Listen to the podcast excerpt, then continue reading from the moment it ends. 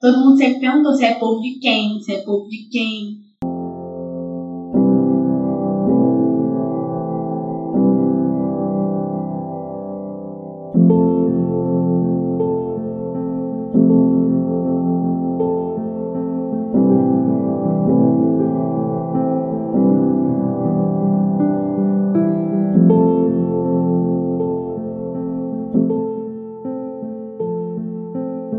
Narrativas da Memória, um podcast para falar sobre lembranças, vivências e identidade. Essa pergunta que você ouviu sempre foi feita a Natália. A Natália é uma jovem artista de 26 anos que nasceu em Caetanópolis, um município com pouco mais de 10 mil habitantes que fica no interior de Minas Gerais. Apesar de ter nascido em Caetanópolis, Natália se considera mesmo de Paraupeba, uma cidade vizinha a essa que ela nasceu. Para ser mais exata, três minutos e uma ponte separam as duas cidades. Ter nascido em Caetanópolis foi mais uma questão de logística e necessidade. É porque é muito perto mesmo, é tipo três minutos e Paraupeba não tinha um hospital. Inclusive até hoje não tem, porque teve e agora acabou de novo. E aqui em Quetanópolis tem um hospital. Então, na minha idade, todo mundo nasceu aqui em Quetanópolis. Foi só por isso mesmo, tanto que eu nem conhecia, é muito pertinho, é mesmo, três minutos, é realmente uma ponte. Mesmo com toda a proximidade entre as duas cidades, Natália nunca conheceu muito de Quetanópolis. Nasceu lá, mas não é de lá, sabe? Para entender onde realmente é a casa da Natália, nós vamos voltar um pouquinho no tempo e conhecer como ela cresceu. Eu sou Letícia Lavor e vou levar você comigo nessa história.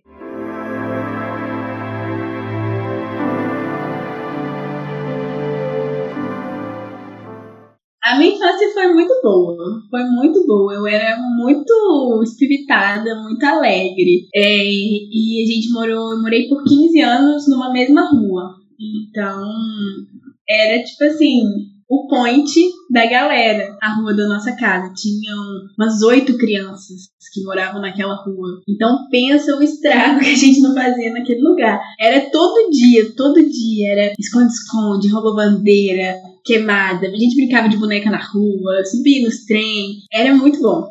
Natália gostava da rua, de brincar com os amigos, de sentir gente, de ver gente e de trocar experiências com gente.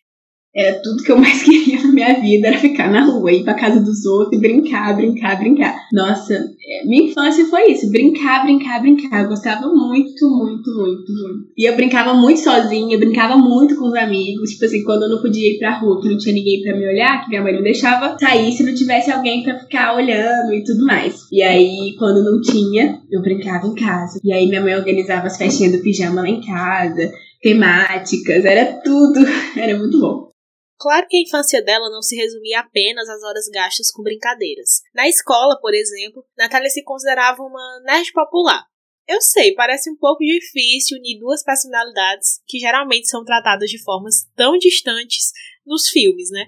Mas ela conseguia sim fazer isso com mestria na vida real do pré até a quarta série, eu fiquei na mesma escola, que tinha todas essas coisas lá, eu fiquei lá, foi um recanto feliz. Nossa, era muito bom, era muito bom, porque eu tinha muitas amiguinhas.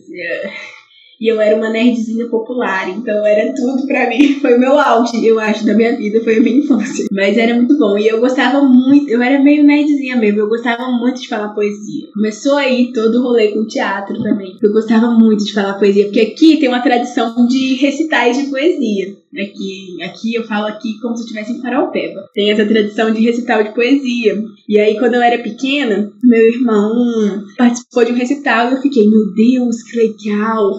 Porque parece cafona. Todo mundo que escuta fica assim. Mas aqui era um status, era o auge do auge, entendeu? E aí eu falei, meu Deus, é, essa é a minha carreira, eu vou ser faladora de poesia. E aí eu comecei a falar desde o pré. E aí, nossa, eu me preparava todo ano pra poder falar poesia nos recitais. E aí eu adorava, porque eu podia ficar muito tempo fora da sala de aula, porque eu tava ensaiando, entendeu? Eu tava ensaiando. Eu era uma estudiosa ligeira. A Natália era bem esperta, né?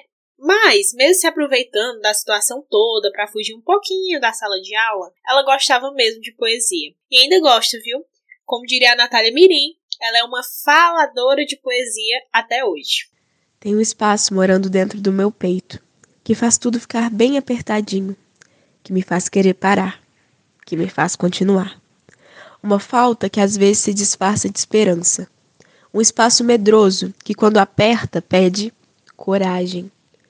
Tem um palco vazio, ruas cheias, bares lotados, plantas assistindo teatro. O Brasil encenando o terror genocida descomunal. Um pão valendo uma nota. E a gasolina vai no cartão. Esse espaço às vezes me toma, de tantos ímpetos, de tantas faltas, de tantas falas, de muito medo.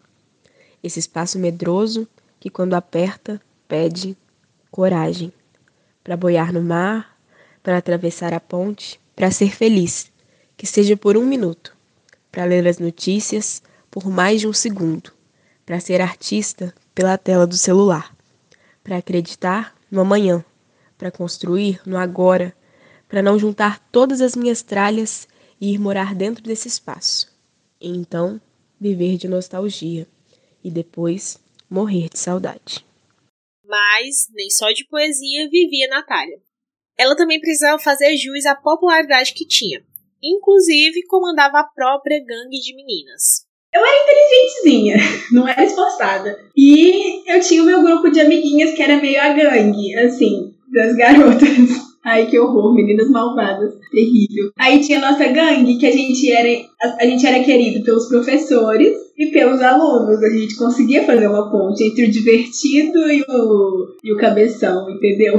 Eu fico olhando as fotos eu fico, meu Deus, que gangue horrorosa. Não, e eu era terrível, eu era terrível. Eu não sei como, o que, que, aconteceu em algum momento da minha vida que eu perdi um pouco dessa autonomia. Porque eu era muito invocada eu reunia minha ganguezinha de amigas para reclamar de qualquer problema que tivesse na escola, eu levava uma reclamação formal, porque eu precisava protestar pelos meus direitos. Então, sei lá, a professora não quis me explicar o conteúdo e tava, eu lembro disso perfeitamente, porque ela tava uh, vendo aquelas revistas do Avon. Já saí da sala com a minha gangue pra ir na diretoria fazer uma reclamação formal. Cantineira servindo merenda, fumando cigarro ia fazer uma reclamação formal. E, e tinha o texto decorado, tinha tudo bem articulado, mas tamanho de gente desse tamanho. Eu era terrível, que eu ameaçava as minhas amigas. Eu falava, você vai comigo na diretoria, Uli? A Uli era minha melhor amiga. E ela ficava, não, amiga, não tô com medo, né? Não sei o que. Eu falava, você é minha amiga ou não é? Se você for minha amiga, você precisa me provar isso, me fazendo companhia, eu preciso de um suporte. E assim a gente foi trilhando esse caminho até o momento que que acabou, graças a Deus. E foi assim, dividido entre a poesia, o teatro e as sérias reclamações formais na diretoria da escola, que Natália foi cultivando seus amigos e criando vínculos em Paraupeba. Mas esse conto de fadas infantil foi se desfazendo à medida que Natália cresceu e entrou na adolescência. Apesar dela acreditar que entrou tardiamente nessa etapa da vida, já que gostava bastante de ser criança, foi também um momento de muitas mudanças, que trouxeram desafios novos para ela foi um pouco lento para mim, porque eu gostei muito de ser criança. Então, assim, a adolescência não me apetecia tanto. Antes de, tipo assim, é, sei lá, antes do primeiro ano, assim, do ensino médio, que aí acho que foi quando eu entrei, assim, na adolescência de verdade, eu ainda tinha muita coisa infantil, sabe? Eu não... Demorei um pouco minha transição. Eu lembro que tinha super uma pressão, assim, da galera, tipo assim, meu Deus, você não beijou na boca ainda, mulher. Você precisa beijar na boca, Natália, você não gosta, é isso? E eu ficava, gente, não tô nem preocupada com isso ainda, tá bom, vou começar, vamos dar um jeito. E aí, pra mim não foi muito conturbado, não. Tipo assim, não a fase em si da adolescência, foi mais conturbado Acho que por questões familiares, que também foi a fase que minha mãe e meu pai separaram. Então, assim, isso foi muito conturbado. Foi também durante esse período que Natália criou um vínculo muito forte com as pessoas da igreja evangélica que frequentava. Apesar de todo o apoio que recebeu, fazendo com que realmente se sentisse acolhida, Natália sente que ter vivido a adolescência na igreja fez com que ela se fechasse muito para algumas experiências no mundo. Mas reconhece também a importância dessa etapa em sua vida foi importante, foi muito importante para mim, assim. Eu tinha uma relação muito forte com a religião e com a igreja em si, com a instituição mesmo. Eu gostava muito daquela igreja também, porque foi meio que meu porto seguro quando tudo na minha vida ruiu, assim, né? Ai, minha casa, a casa que a gente morou por 15 anos, estava sendo vendida. O casamento dos meus pais estava acabando, a gente teria que mudar, outras pessoas chegando na nossa vida conflito de interesses, né? de relações, você tá do lado de quem e tudo mais. Toda aquela questão, e foi quando eu comecei a ter ansiedade também, depressão, e aí a igreja me acolheu de uma forma que foi incrível para mim, foi muito especial. É, me senti muito acolhida, muito amada, e eu criei um vínculo muito forte com aquele lugar. Só que eu acho que tudo em excesso é um excesso que, que atrapalha, né? Então, eu só ficava na igreja. Era tipo assim, eu vivia quase lá. Minha mãe trabalhava o dia inteiro, então eu chegava da escola, arrumava as coisas da casa que tinha que fazer, ia pra igreja. E ficava lá o dia inteiro, conversando com a galera, fazendo coisas, estudando, não sei o quê. E era um fluxo muito intenso de, daquilo que eu vivia. E aí chegou um momento que eu tinha muitas responsabilidades dentro da igreja. E eu só tinha 15 anos assim, vamos com calma. Eu tinha, eu dava aula para crianças, eu tinha uma turma de escola bíblica, eu tinha um grupo de teatro que eu liderava, eu pregava nos encontros, eu pregava na igreja com 15 anos. Era muita responsabilidade para mim. Tipo assim, eu não tinha maturidade para lidar com essa responsabilidade toda. Mas parecia que eu tinha essa maturidade, mas na verdade eu não tinha, porque é muita responsabilidade em cima de uma adolescente, né? E acabou vindo umas cobranças que eu não gostei. E aí eu já comecei a dar uns passos para trás. Peraí, peraí, isso aqui não tá saudável, isso aqui não tá legal. E aí veio umas cobranças de uma coisa, de umas coisas que eu não concordava e até hoje eu não concordo. E aí eu fui me afastando, me afastando, até que eu falei, não, eu vou sair e é isso, tá tudo bem entre a adolescência com algumas descobertas e uma necessidade que nem ela sabia que tinha de conhecer o mundo, uma surpresa surgiu na vida de Natália. Olhando o e-mail sem muita pretensão, uma nova caminhada começava para ela. Mesmo com muitas dúvidas sobre o conteúdo daquele e-mail, Natália entendeu que estava sendo convocada para uma chamada presencial na Universidade Federal de São João del Rei para cursar teatro. Em meio à emoção no momento, o primeiro pensamento dela foi ligar para a mãe. Eu liguei pra minha mãe e falei, mãe, eu acho que eu passei na faculdade. Ela falou, que Natália? Como assim? Ai, peraí que eu tô chegando. Aí foi lá pra casa. Aí eu falei, então, eu acho que eu passei. Ela só passou, eu falei, ah, passei, eu acho que eu passei. Você quer ir? Aí eu fiquei, ah, eu vou. Não sei se eu quero ir, não tenho tempo pra decidir. Eu vi a chamada, faltavam dois dias. Então, a gente, falou, pai, então tá, então vamos arrumar as coisas. E aí a gente começou a arrumar minhas coisas pra ir. A gente foi pra chamada presencial, chegando lá, eu tinha um amigo daqui que estudava lá em São João. Aí liguei pra ele e falei, Igor do céu, tô indo pra ir, chamada presencial, vamos com nós, não sei o quê. E ele é filho de um amigo da minha mãe também, na cidade pequena, todo mundo conhece todo mundo. Aí ele foi com a gente, ele falou, mas tem quantas vagas pra sua categoria? Aí eu fiquei, você tá em qual lugar? Eu fiquei, tem que olhar isso, Igor? Aí ele, amada, é claro que tem que olhar. Aí já arrumou aquele desespero, todo mundo já ficou meio tenso. Ai, meu Deus. Aí a gente olhou, tinha uma vaga e eu era a primeira dessa vaga. E aí foi um susto. Tudo foi um grande susto. Mas foi assim, um dos momentos mais emocionantes da minha vida. Foi a chamada presencial e esse momento todo de adrenalina, assim, de ir pra outro lugar. E de repente era eu ali naquele lugar, sem conhecer praticamente ninguém, não conhecia o Igor, só. E foi assim, conhecendo só o Igor, que ela arrumou as coisas e partiu para um novo destino. Pouco mais de quatro horas separavam um desconhecido de São João del Rei da sensação de estar em casa em Paraupeba. E a decisão de Natália abriu as portas para um mundo de descobertas. Na bagagem, a saudade foi com ela. Era bom e ruim. Tipo assim, tinha saudade, tinha eu ficava, meu Deus, que estranho, que saudade de casa. Aí na hora de ir embora era sempre aquele choro meio engasgado de todo mundo. E aí todo mundo meio chorando. E eu ficava tipo, ah, não gosto de emocionar sentimentos. Mas vamos embora chorar não, tudo de bom. E aí, mas eu acho que eu, eu lidei bem, assim, com essa ausência, porque eu também tive meu espaço. Esse espaço que a Natália fala não era exatamente em relação à família, mas à cidade em si, ainda que sempre tenha tido um carinho muito grande por Paraupeba. Foi só quando alcançou a liberdade que Natália descobriu que era viver presa na própria cidade.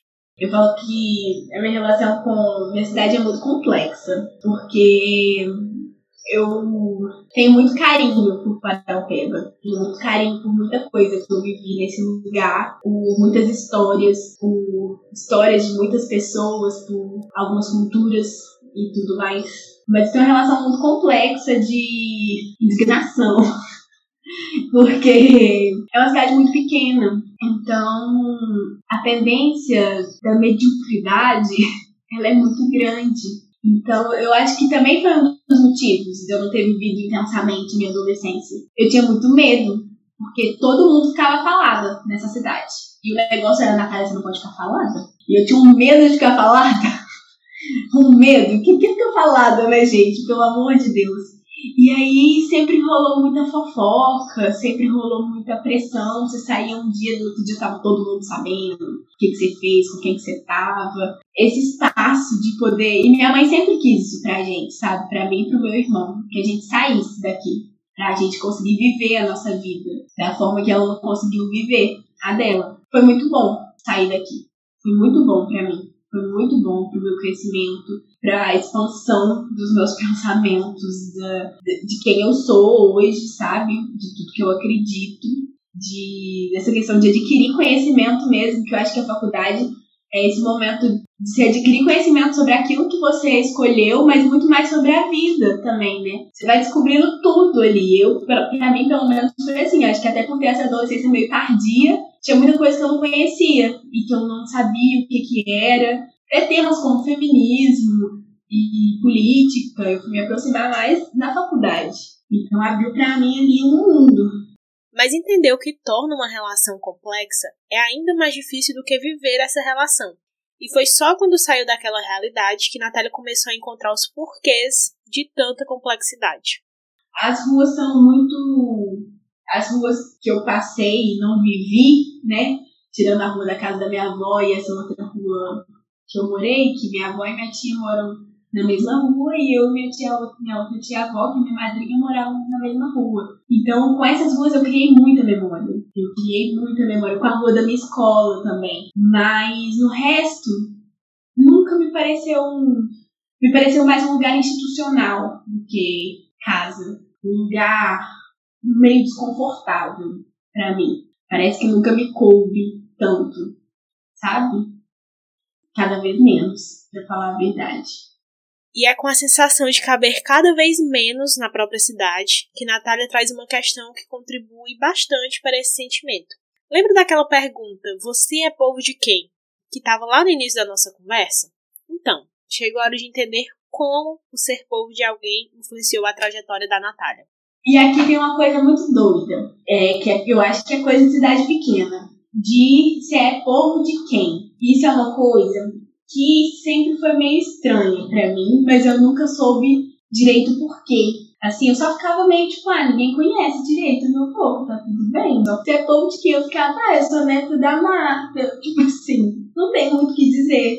Que tem as famílias originárias da cidade, né? Quem ergueu essa cidade e que está aqui até hoje, né? Etanópolis assim, Paraupeba assim também. Então, todo mundo sempre perguntou se é povo de quem, se é povo de quem. É, e aí até que eu voltei pra cá e a gente fez um amigo aqui que a família dele, assim, os dois avós, os dois avós dele, né, paterno e materno, foram quem construiu essa cidade aqui, que é. E aí ele sempre falou disso muito, da, de ser daqui, de crescer aqui, disso aqui é de tal pessoa minha, esse aqui é de outra pessoa minha, e é, esse bairro quase todo mora minha família. Até que um dia a gente. Aqui tem umas grotinhas, umas coisinhas assim, e a gente foi andar por lá. E um primo dele apareceu, e aí ele começou a me perguntar incisivamente é, sobre se eu era povo de quem. Isso até hoje não sai da minha cabeça, né? E isso me incomodou profundamente profundamente, porque eu acho que isso explica muito minha relação complexa com a cidade. Minha família não é daqui, não é uma família que nasceu aqui, assim, todo mundo cresceu, ergueu a cidade. Eu vim de uma família muito pobre. E minha família veio do Paraná. Então, minha bisavó, meu bisavô estavam indo para um trabalho ali na região do Paraná com as seis filhas e o caminhão da prefeitura, ônibus, não sei de ao certo, acho que ônibus, mas um deles onde estavam as pessoas, capotou, e aí morreu meu bisavô, morreu a filha mais velha, morreu um bocado de gente. E aí a família do meu bisavô era de uma cidade aqui perto, e aí trouxeram eles pra cá. E aí minha bisavó começou a vida aqui com cinco filhos, sozinha, sem nada, sem nenhuma roupa. Eu acho que por isso que me incomoda muito a cidade tradicional, sabe? A cidade pequena. Tipo assim, se você não é povo de ninguém, você não tem tanto espaço. Então eu acho que por isso que as casas, elas são muito mais minhas do que as ruas. E eu sempre vim de uma família, eu sempre vim, eu venho de uma família de mulheres. Todas as ruas têm nomes de homens. Então, é uma coisa institucional de não caber, uma coisa histórica de não caber um olhar diferente sobre, sobre quem não, não tem uma família com grande poder aquisitivo, numa cidade pequena, um grande reconhecimento moral também. Então, eu acho que por isso que minha relação com a minha cidade é complexa. Eu acho que eu volto porque as pessoas também são casas. E eu tenho muitas casas aqui, muitas pessoas que me acolhem, que me abrigam, que sustentam as minhas artes. Mas não necessariamente as ruas, a cidade, sabe?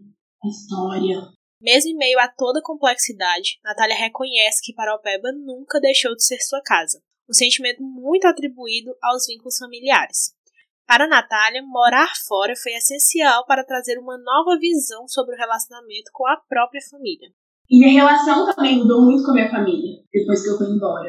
Minha relação melhorou, assim, demais. Minha relação sempre foi boa, mas ficou ainda melhor. Porque amadureceu, sabe? Foi vista de outra perspectiva, tanto para mim quanto para eles. E aí era sempre muito especial voltar para casa. Quando, como é hoje ainda, os almoços de domingo, ir pra lá, sabe? Ainda é muito especial. Essa relação familiar, inclusive, contribuiu para que Natália contasse as histórias e as memórias da família no seu espetáculo de conclusão de curso. Eu acho que uma forma de me sentir sempre em casa, de algum jeito, é, foi minha pesquisa. Foi isso que eu pesquiso memória, autobiografia, vivência. E minha família é uma família composta, na maioria, por mulheres. Então, essa é a minha pesquisa, essa memória dessas mulheres. Então, eu acho que no momento que eu encontrei essa pesquisa, eu me encontrei em casa. Porque eu estava o tempo inteiro em contato com a vida delas, aqui ou qualquer lugar que eu esteja, sabe? Com a memória, Natália contou a história da sua ancestralidade em forma de arte, trazendo tudo aquilo que constitui quem ela é é isso, dessas, dessas coisas que a gente não vive, né? É, eu falo muito disso no meu trabalho, assim, de TCC e quando eu vou falar sobre ele e tudo mais, porque é como se essas histórias fossem minhas de alguma forma, porque eu sempre ouvi elas quando eu era criança. Eu sempre ouvi essas histórias quando eu era pequena, desde pequenininha, das histórias mais bizarras que, que você nem consegue pensar das histórias mais bonitas. Então, assim, o pessoal lá de casa sempre gostou, elas gostam, sempre gostaram muito de contar história. Minha mãe contava muitas histórias que ela viu ou que ela ouviu, e minha avó contava muitas histórias pra gente também. Então aquilo ficava na minha cabeça eu ficava, gente, isso parece uma novela. Eu tenho que fazer alguma coisa com isso um dia. Eu tenho que fazer alguma coisa com isso um dia. E no teatro, né, a gente faz o, o produto e a, o artigo.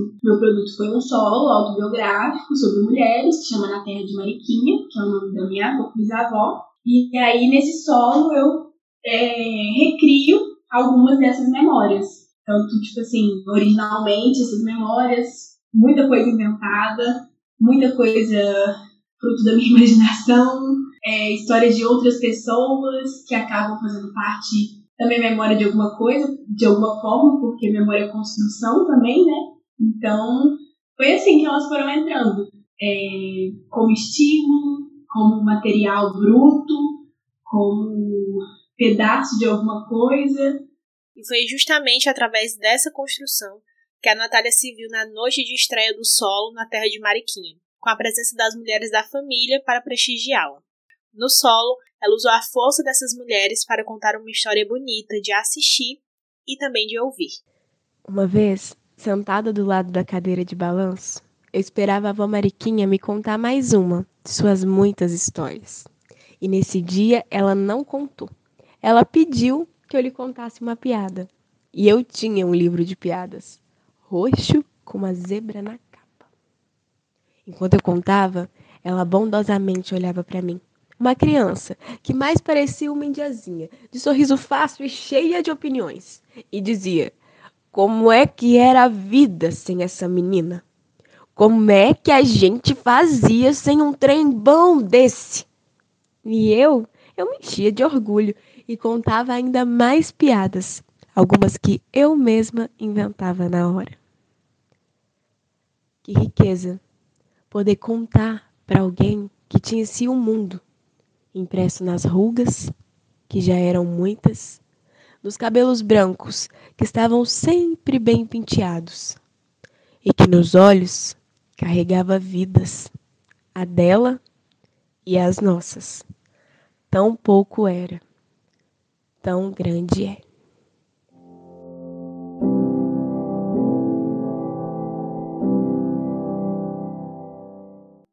Para contar essas histórias e memórias, Natália procurou passar toda a beleza que de fato existe em cada relato.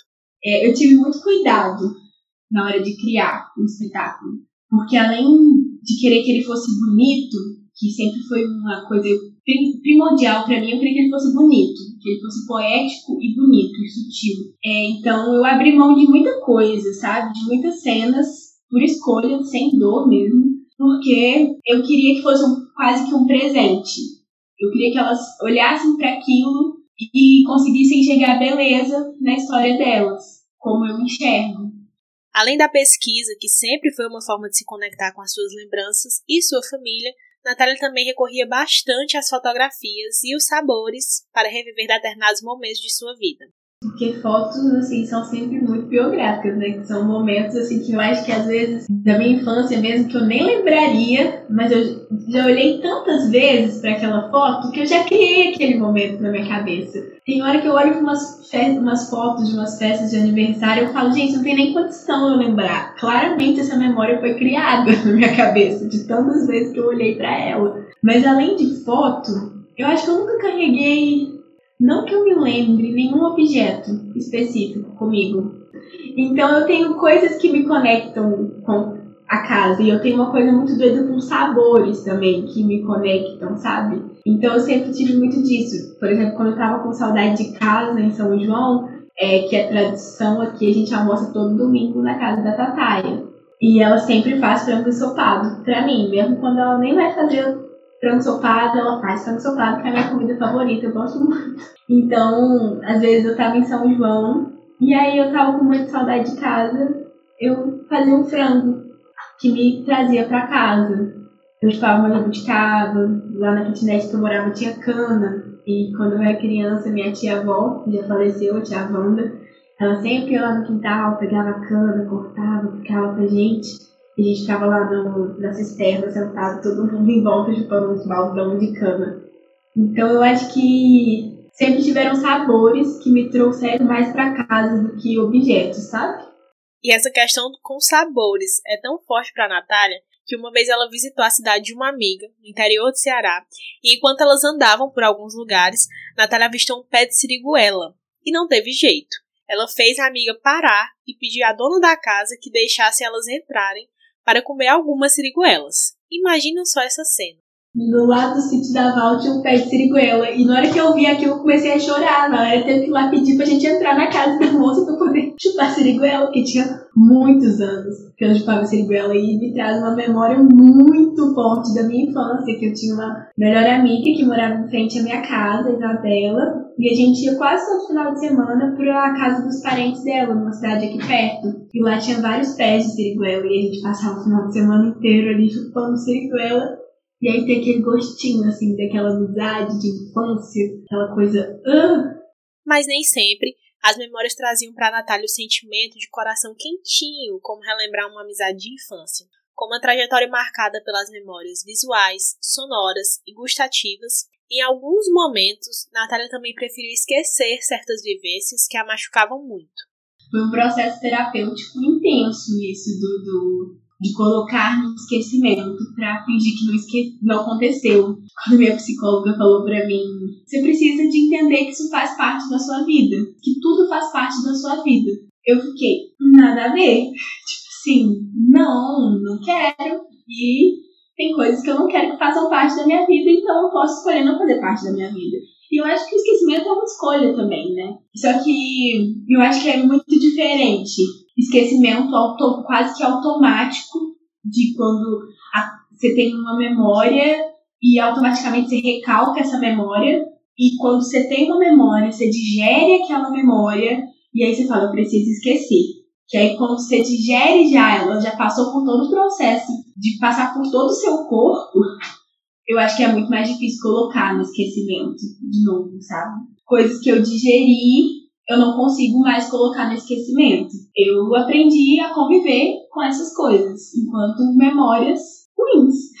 Que existem memórias boas e memórias ruins. E tá tudo bem. Agora, com a psicanálise, assim, teve uma época que eu fiz psicanálise eu vi que eu tinha muita memória recalcada, muito esquecimento, que foi automaticamente assim, uh, não existiu. E aí eu falei, bom, acho que eu quero parar esse processo psicanalítico, porque se esqueceu, tá bom, tava vivendo aí. E às vezes é sobre isso também.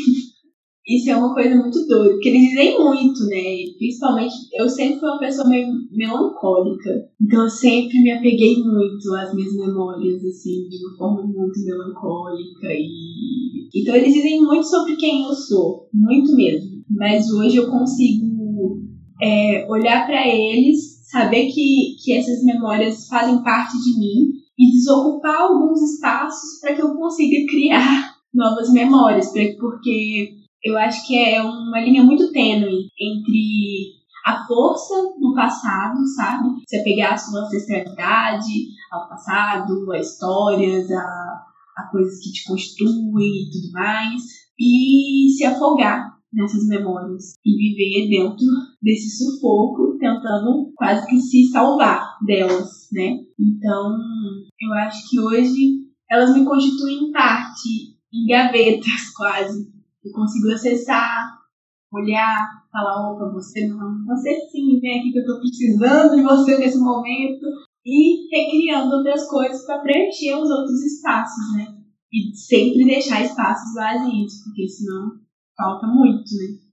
Com uma bagagem cheia de memórias e esquecimentos, mas deixando espaço nas gavetas para novas experiências, depois dos anos fora de casa, Natália retornou para mais uma temporada em Paraopeba acaba que eu sempre volto, não sei o que, que acontece, né? acontece alguma coisa, eu sempre volto. É aquilo, é o porto seguro também. É, tem todas as questões, mas a gente sempre volta para onde é casa, né? E aí é casa por ser o espaço que você conhece, e é casa por ter as pessoas que te conhecem desde sempre também, né? Tem vários motivos por que, que eu voltei para cá né? Primeiro que inicialmente, digo inicialmente porque eu não tenho vontade mais de desenvolver isso aqui na cidade, mas inicialmente eu vi um potencial muito grande na economia criativa daqui.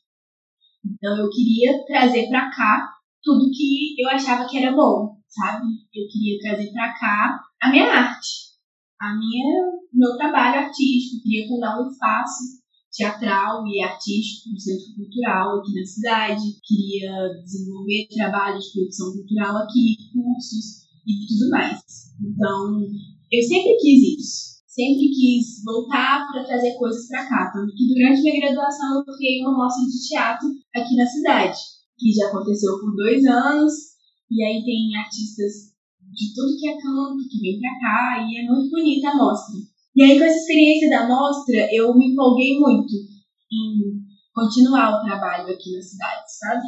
Mas a gente se depara com muitas coisas, né?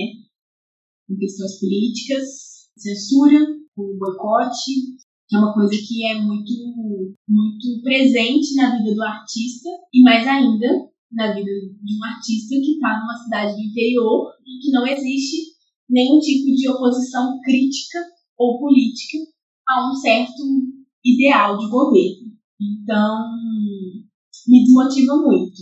Me desmotivou muito. É, eu sempre soube que seria difícil, mas eu sempre tive afim de fazer, sabe? Eu sempre tive vontade de trazer para cá as minhas vivências, trazer gente que eu acredito, gente que trabalha com isso e fazer pontos culturais legais. Então, um dos motivos de voltar foi esse. A pandemia também fez com que Natália optasse por estar mais perto da família. Hoje, ela mora em Caetanópolis. Exatamente, a cidade que fica dividida de Paraupeba apenas por uma ponte. O retorno, dentro desse contexto da pandemia, também trouxe novas perspectivas para Natália, que acredita em grandes mudanças ainda para acontecer. Agora, dessa vez, um grande motivo para voltar foi grana. Por causa da pandemia, o custo de vida em São João não é barato e não dá nada fácil, né? Pra gente que é artista. Eu mesma hoje estou trabalhando atualmente vendendo empréstimo consignado. Eu trabalho com arte no momento. Estou criando assim, nos finais de semana. É bom pra mim, é legal. A gente não vive do que é legal do que a gente gostaria, né? Porque as contas estão só chega. Então eu vim pra cá porque o custo de vida é mais barato. É bem mais baixo do que São João. E tem um certo apoio também, né? Tem um grande apoio familiar também estando aqui. E tá num lugar que a gente conhece o que, onde, que daria, as pessoas, sabe? E o quanto isso é potente, o quanto isso é rico. Isso me motivou muito voltar também, sabe? Mas me deparei com muitas coisas que eu não gostei, que hoje me fazem me preparar para sair daqui de novo, o quanto antes. Mas o processo de mudança, eu sei que eu sempre vou voltar, mas hoje eu não tenho intenção de voltar mais para criar algum tipo de raiz que eu já não tenho. É mais de troca, de visita, de proporcionar coisas mais esporádicas, não contínuas. Com todas as complexidades e decepções, Paraupeba ainda é casa. E sempre vai ser. Então eu acho que essa memória de casa, ela foi fundamental, assim, tudo para mim, né? Tanto nesse, nessa questão pessoal, de autoacolhimento, de conforto, quanto na minha questão profissional mesmo, de rumos, para onde seguir, para onde que eu vou e para onde que eu vou é sempre para casa, de alguma forma, né? Casa abafada Luz que nem toca a gente, mesa empenada. Bota um papel e a gente sai, bolo de chuva. Acho que me molhou, que coisa absurda. Alguém já ligou pro você. De casa sempre assim, que der, mas sai sem esquecer que a sua casa é sempre aqui. E são justamente essas idas e vindas que reafirmam isso, dando mais força para que Natália encare o mundo na certeza de sempre ter para onde voltar. Estando aqui, eu tinha medo da, das pessoas, da fofoca, de não sei o quê, da, dos posicionamentos e tudo mais. Mas eu não tinha medo de outras coisas, porque eu não conhecia a vida. Então, quando eu fui embora, eu tinha um peito totalmente aberto para viver qualquer coisa que fosse viver. Porque não tinha ali uma coisa que falasse, opa, eu já vivi uma experiência assim, que não é legal, isso me para, e não, não, não. Então eu fui sair daqui com o peito muito aberto para viver de tudo que tivesse de viver. E vivi muita coisa, muita coisa legal, muita coisa bonita, muita coisa chata. Eu acho que viver aqui, voltar para cá, diz muito. E eu acho que não só viver aqui, voltar para cá, viver aqui na família que eu cresci, porque eu acho que o que mais me conecta com esse lugar é a minha família. Tipo assim, eu sempre fui muito família. É, me ajudou a descolonizar um pouco o meu pensamento, sabe? Que é quem eu sou hoje, assim, sabe? Me ajudou a descolonizar um pouco a visão de mundo. Eu sempre vi na minha família as mulheres fazendo tudo. E dos mais diversos tipos de coisas, sabe? Eu sempre vi pessoas saindo de um lugar muito baixo para crescer, crescer, crescer, sabe?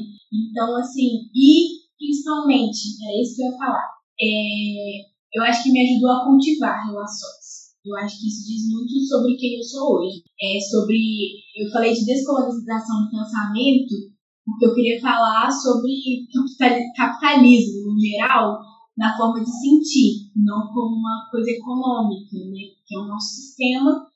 Então, ele diz tudo sobre a gente, principalmente sobre a forma que a gente se relaciona com o outro. Então, eu acho que crescer numa cidade pequena me proporcionou uma visão menos capitalista das relações, sabe?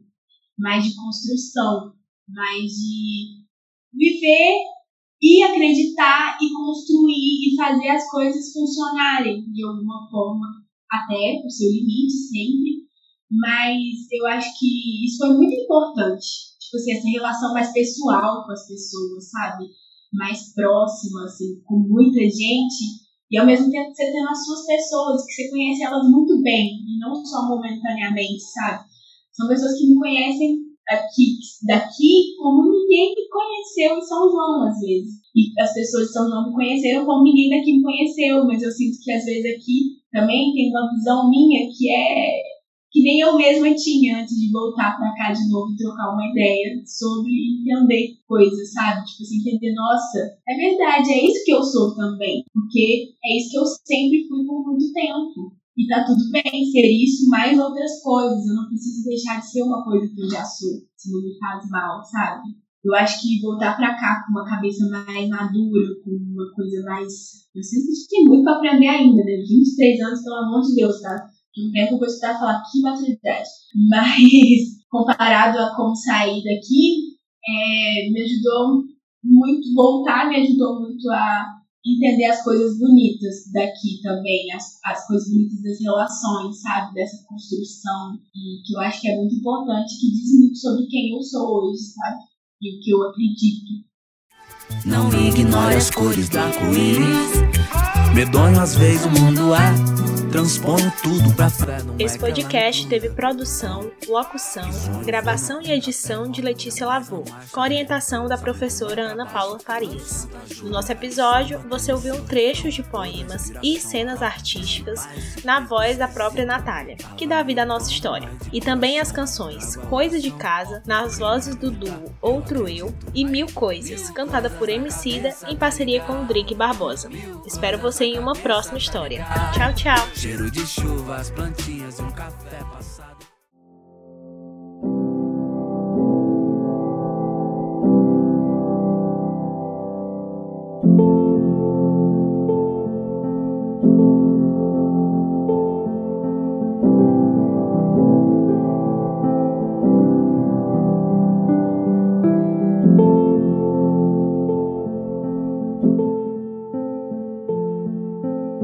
Narrativas da Memória, um podcast para falar sobre lembranças, vivências e identidade.